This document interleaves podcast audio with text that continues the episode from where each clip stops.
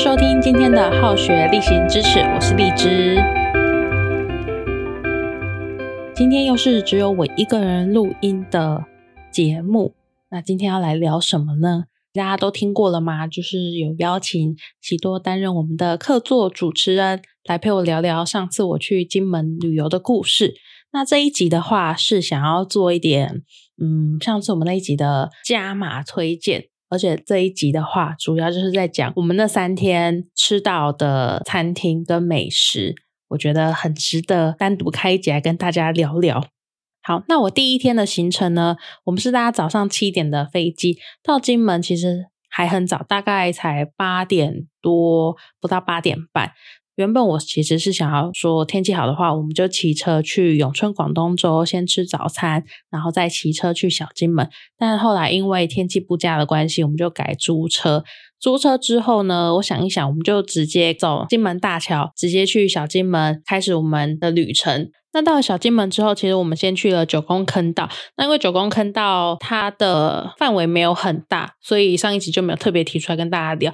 不过如果去小金门的话，还是可以安排去看看。中午的话，我们是去吃蔡师傅手工面线这一间店。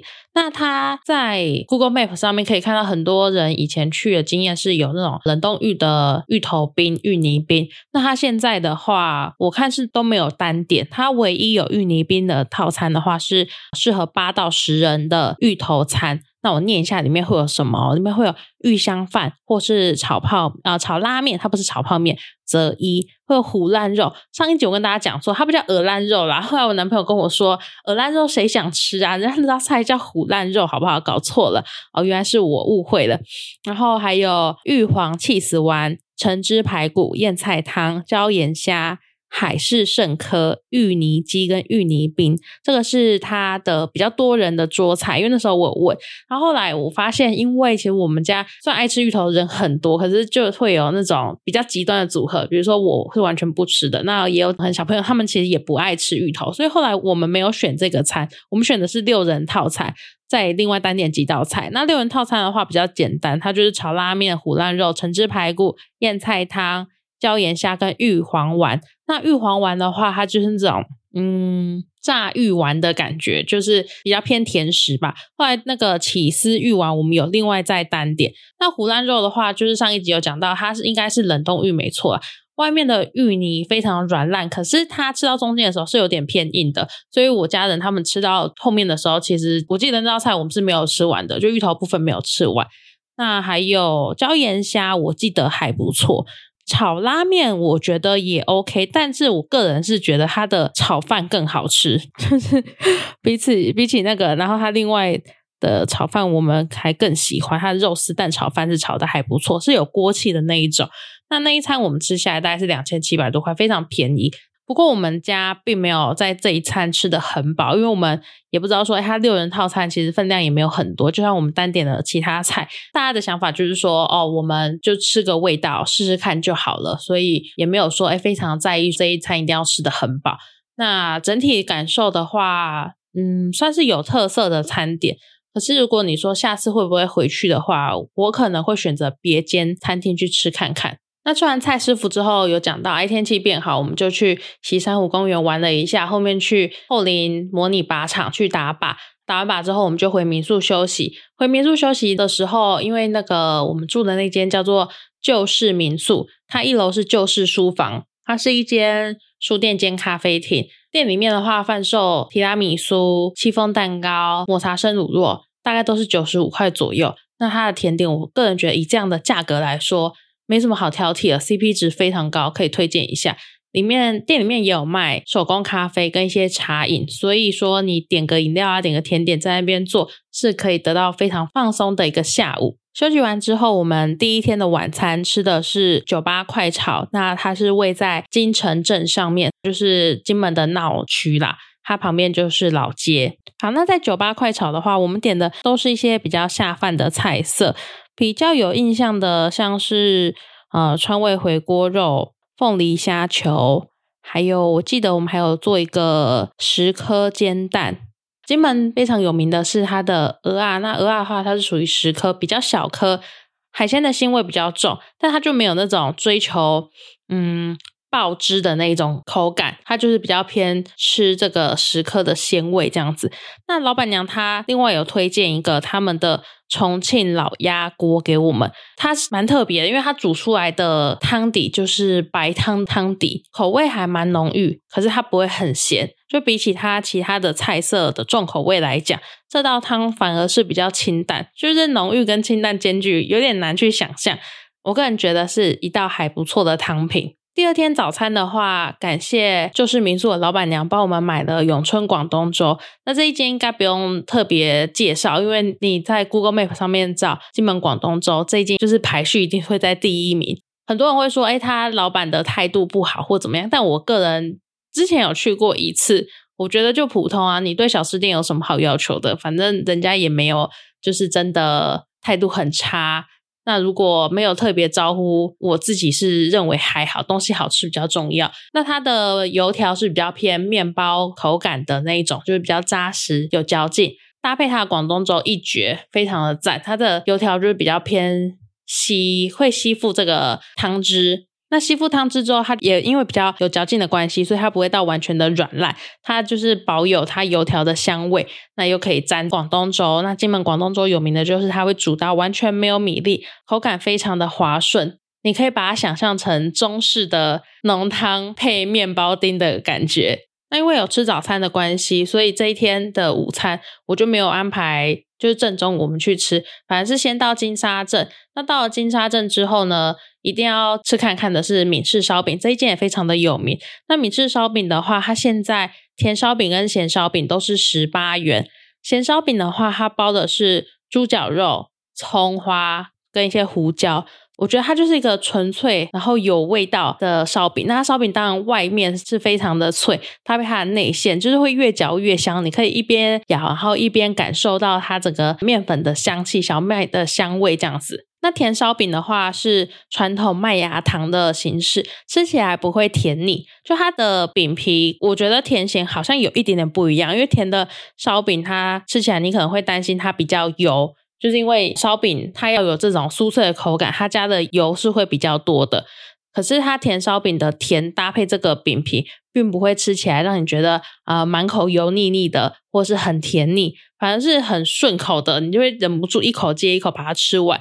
那它可以直接买一盒十入的，这时候他会问你说：“哎，你需不需要另外买袋子？”他就会有另外的小纸袋，但小纸袋我记得十个是五块钱。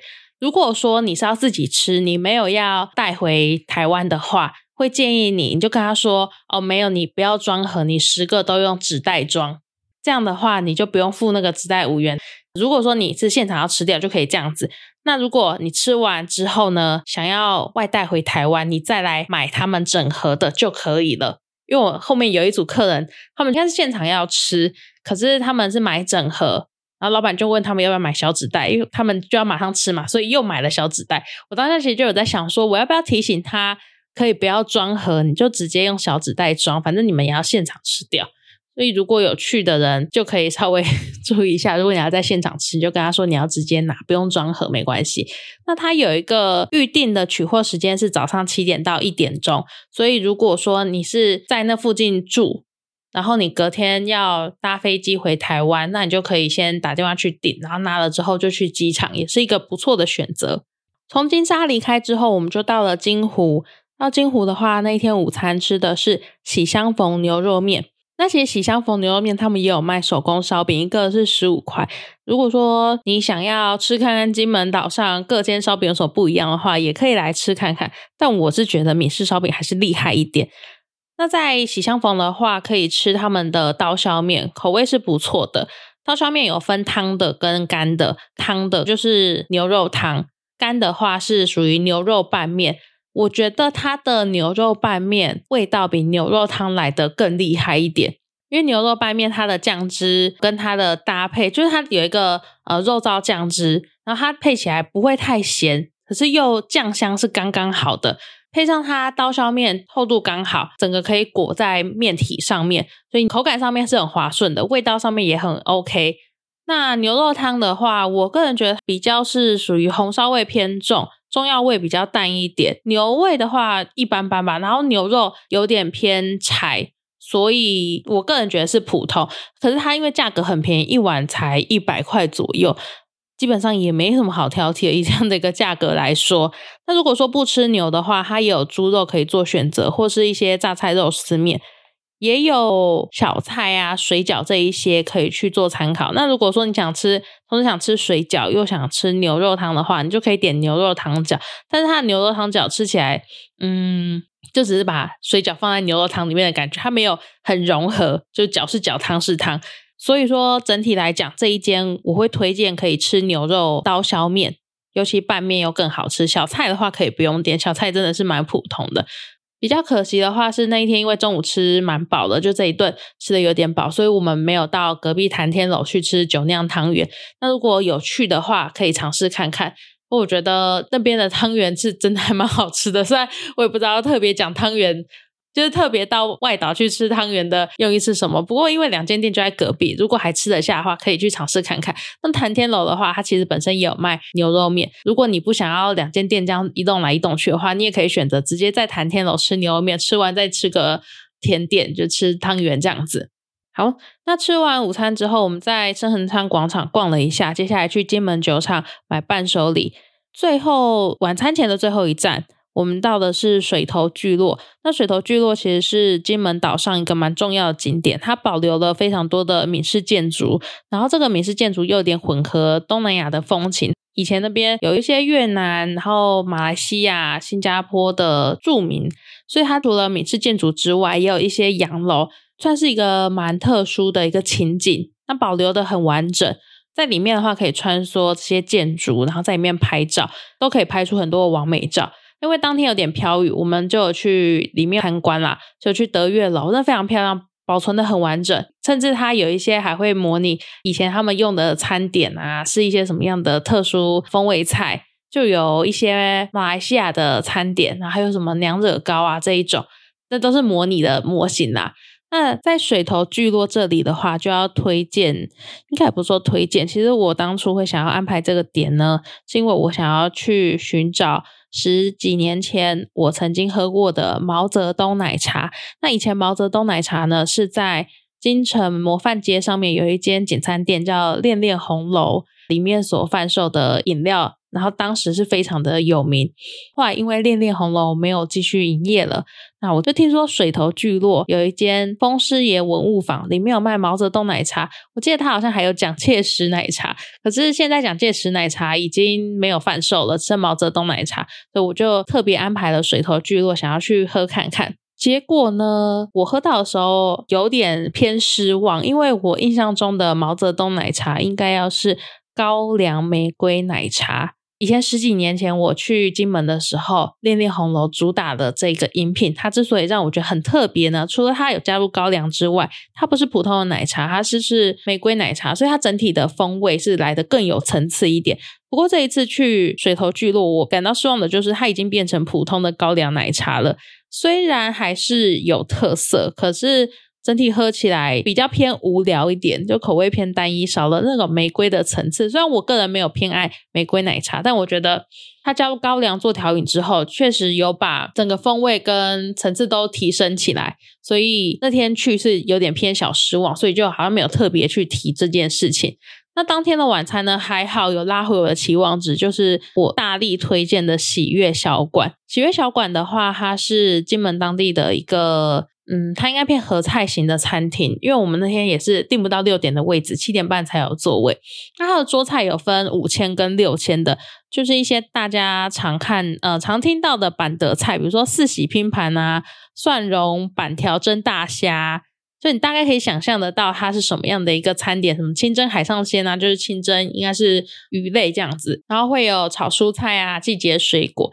我们当天就没有选择桌菜，是选择用点的方式。那要推荐的是他们的喜悦菜饭，这个真的还蛮好吃的。我也不知道它要怎么形容，它有点像炒饭，但又不到炒饭的油腻感跟微焦的感觉，可是它又很香。然后里面用料也很单纯，就好像一点点的高丽菜而已，跟胡椒粉的味道。但是它吃起来就是非常的，呃，要怎么讲？你会忍不住一口接一口，然后就整盘很快。那个菜饭是他先上的，可是我们在大概上第二道菜没多久的时候，那一盘就被大家吃完了。然后吃完之后，我们就叫白饭来来配那些菜这样子。所以这个菜饭真的是蛮推荐的哦。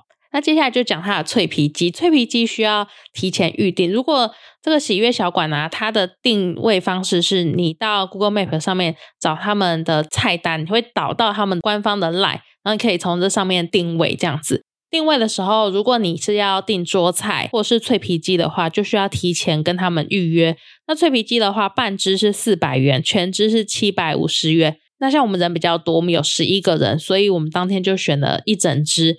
那一整只，因为其他的菜分量蛮多的，最后我们的脆皮鸡有剩一点点，我们就全部都包回民宿了。然后我侄子他在。喝汽水的时候就配着脆皮鸡，然后就默默的把那些鸡都吃光了。另外推荐的是这个金沙锅巴虾球，这道菜真的很厉害耶。因为我想说金沙虾球，可能它应该是说，因为它的金沙磨得非常的细，它不是那种呃有带粗颗粒的咸蛋黄，而是它真的把咸蛋黄已经压得很细很细，然后炒在油里面，再让炸过的虾球去扒上酱汁。另外，它有附上锅巴，就是脆脆的那种，嗯，锅巴，你可以把它想象成，如果有些人不知道锅巴是什么的话，你就可以想象是没有花生跟没有甜味的爆米棒吧，可以这么可以这么说吗？那它的口感就是脆脆，搭上酱汁，它会有点微微的湿润，口感很酥脆，所以我想到这个，我会有点流口水。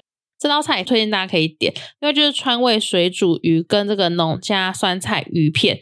口味也都非常的重，很下饭。我觉得这间厉害的是，它口味重，可是它不是死咸，就是咸到你觉得好可怕，你要狂喝水，而是它的调味跟整体的搭配，你都可以吃得出这道菜它是很丰富的，带给你的冲击就比较大，你就会觉得哎，这个道菜真的是很厉害。另外还有点了塔香三杯中卷。它的三杯做的也不错，有那种微微的焦感，就是三杯嘛，它都要配那种热的陶锅，所以它一定要有一点微微超微搭的感觉，然后吃起来才会更赞。而且它的中卷里面，我印象中应该是还有杏鲍菇，整锅的料也还蛮丰富的。另外猪肉的话，我们有点一个干锅肥肠，在干锅肥肠的话。我有吓到哎，就是它肥肠煸的刚刚好，就是不会硬邦邦咬不动，像球丁一样，但是它又不会让你吃起来觉得油腻腻、软软的那一种口感，所以这道菜也是非常的，就吃起来也是让人感到惊艳啦。另外，我们还有点一些椒盐排骨，那椒盐排骨的话也是上桌，因为小朋友他们也喜欢吃这个，上桌之后很快就被大家瓜分掉，而且它炸的真的都还不错。其实我们点的这些菜很多都是。有好几道程序需要先炸再炒，那它炸的我觉得油温控制的很好，因为吃起来保留香味不会油腻，这个就代表是一个油温控制很好，调味也是刚刚好，不会让你觉得很咸，但是又下饭。总之，如果要为这个喜悦小馆去下结论的话，我真的是觉得它可以列为金门必去餐厅之一。如果有到金门旅游，一定要去吃喜悦小馆，大力推荐，不去你真的会后悔。但是他就是像喜多上次有讲到，可能一个人他没办法去吃，可如果你今天是四个人以上的旅行，就一定要去这一间，因为真的太好吃了，不吃绝对会后悔。晚餐过后，我们有去举光楼走一走。那举光楼它这个景点开放到十点，就很适合晚上不知道去哪里的人，你想要看金门的夜景，就可以去举光楼看一下，因为那里三楼可以直接眺望到金门大桥。那金门大桥的话，它到我完全不知道晚上几点之前，它会有不同的光照、光影呈现的感觉，所以可以去看看。最后一天的早上呢，我们安排去宰山坑道。宰山坑道那边有个休息站，就是有卖一些小吃。他卖什么呢？他卖狗蛋，讲错了，蛋狗跟蛋香。那什么是蛋狗呢？蛋狗就是葱油饼夹蛋夹热狗，叫做蛋狗。那什么是蛋香呢？就是 葱油饼夹蛋夹香肠。但我觉得宰山看到这一间的蛋狗蛋香价格偏高了，它一组就要八十块。那它香肠单独贩售是四十，葱油饼贩售也是四十，热狗好像没有独立贩售。可是呢，你知道它的蛋香居然只有半根香肠。所以我就想说，然后我多那个蛋，然后就换掉半根香肠嘛。想想其实是有点不值啊。我们大家也是点完之后就觉得，嗯，好像这里有点太贵了。那金门岛上，我记得还有其他地方是可以买到蛋狗蛋香的，所以如果有在别的地方吃的话，就不一定要在宅山坑到这里买。假设你也没有到其他地方去吃，那你想要试看看，可以一试啦。但下一次，我个人啊，我下一次可能就不会再买了，因为真的是价格偏高。再就是天宫贡糖啦，金门岛上唯一推荐好吃贡糖，因为其他间我有吃过，但我可能不方便讲是哪一间。比较下来呢，我觉得天宫贡糖真的是口味最不甜腻，你可以吃的最刷脆的。你要说它唯一的缺点嘛，应该就只有你在店里试吃的时候，老板娘给你的试吃包呢，都是比较小块的贡糖。因为我们第一天去的某一间贡糖呢，它的试吃就是跟他们店里面卖的一样大颗。所以你大概吃个几颗，你会觉得就是可以理解说，哦，我爸觉得吃了那么多贡糖没跟人家买，不好意思的心情。那天宫贡糖的话，试吃真的就是给一点点这样子，它的都是薄片。可是当然店里面贩售的商品就是整块的。那天宫贡糖，我个人推荐的是花生酥跟咸花生酥，两个都不错。其实这间店我真找不到它不好吃的品相，连这种猪脚贡糖，猪脚贡糖它不是真的猪脚啦，它是外圈是软的，然后里面才是大家知道那种贡糖酥酥松松的口感，所以它一个贡糖可以吃到两种不同的口感，算是一个蛮有特色的商品。金门岛上有卖贡糖的，几乎也都会有这个口味啦。另外，它还有就是全部都软的软贡糖，也有那种比较呃带点咸的蒜味贡糖、抹茶贡糖，这个比较新口味。咸的还有海苔肉松贡糖。另外，如果你喜欢吃芝麻的话，你可以吃看看他们的养生黑金贡糖，它的芝麻香味很香很赞，就爱吃芝麻的人一定会爱上这一个。那如果你不知道要挑什么的话，也可以参考综合贡糖，它就是每个都放一点这样子。另外还有我哥哥买的十包，他也是买十包，他买的就是花生一口酥。爱吃芋头的人可以参考看看芋头一口酥。这个我爸爸他吃了一个试吃之后，他也决定就是要买个两三盒回家。那天空贡糖的话，它的优惠是买六有送一包，这种是属于精装包。那如果你不是要送人，你是自己想要吃多的话，你就可以参考他们的量饭包，也是一样的口味，但是会有比较大包。然后这间店的话，它也有卖高坑牛肉干。就如果你没有在其他地方买到的话，你也可以参考在这间店，它有卖酒啦，卖手工面线跟牛肉干、牛肉饺。所以非常推荐大家，如果要在金门岛上买伴手礼的话，最后一天安排来天宫贡堂试吃，带一点伴手礼回台湾。那买的多的话，老板娘就会帮你装箱，你在机场就直接托运回去。好，以上就是我这一次三天两夜在金门的美食之旅，跟大家做补充介绍。这样子，最后呢，要跟大家加码一间金门岛上的传统面包店。它是我在实习的时候，我几乎每天都会吃他们家的一个商品。我几年前跟一个朋友去金门玩的时候，我也是有记得要去买。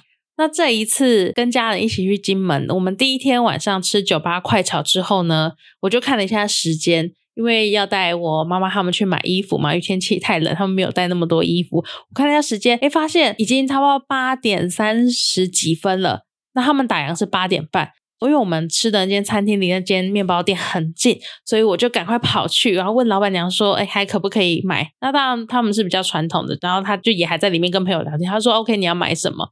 那我其实我就是要买他们家的一个商品，叫做巧克力布丁。讲到这里，到底是哪间店呢？大家一定要记起来，它叫做嘉轩西点面包店。嘉就是人土土那个嘉，轩是车干轩。这一间大家麻烦一定一定要记起来。那这一间我最喜欢的就是它的巧克力布丁。那有人加巧克力蛋挞，我记得老板娘好像是叫它巧克力布丁吧。啊，不重要，反正呢，它是一个非常呃让我心心念念的一个小点心。它一颗不大，它的外壳呢是巧克力口味的，有点介于塔皮比较酥松的塔皮跟那种手工饼干巧克力手工饼干的口感之间，应该是说它的外层像偏疏松的塔皮，可是它的口味呢像是巧克力手工饼干的那种口味。里面的布丁奶香味很浓，然后微微的香草味，吃起来很刷脆。第一天晚上我就买了十二颗，想说可以一人一颗。结果我爸妈他们就比较不吃甜食，所以他们就没有吃。我就把它冰在民宿的冰箱。那我大侄子呢，他吃到之后，他也是跟我一样，我们就每天一人一颗这样子在吃。所以如果你喜欢吃甜点的话，我最后加码这一间嘉轩面包店，一定要去吃看看它的巧克力布丁。它是比较偏隐藏版，才知道它就在金门高中旁边，在地人也会去买。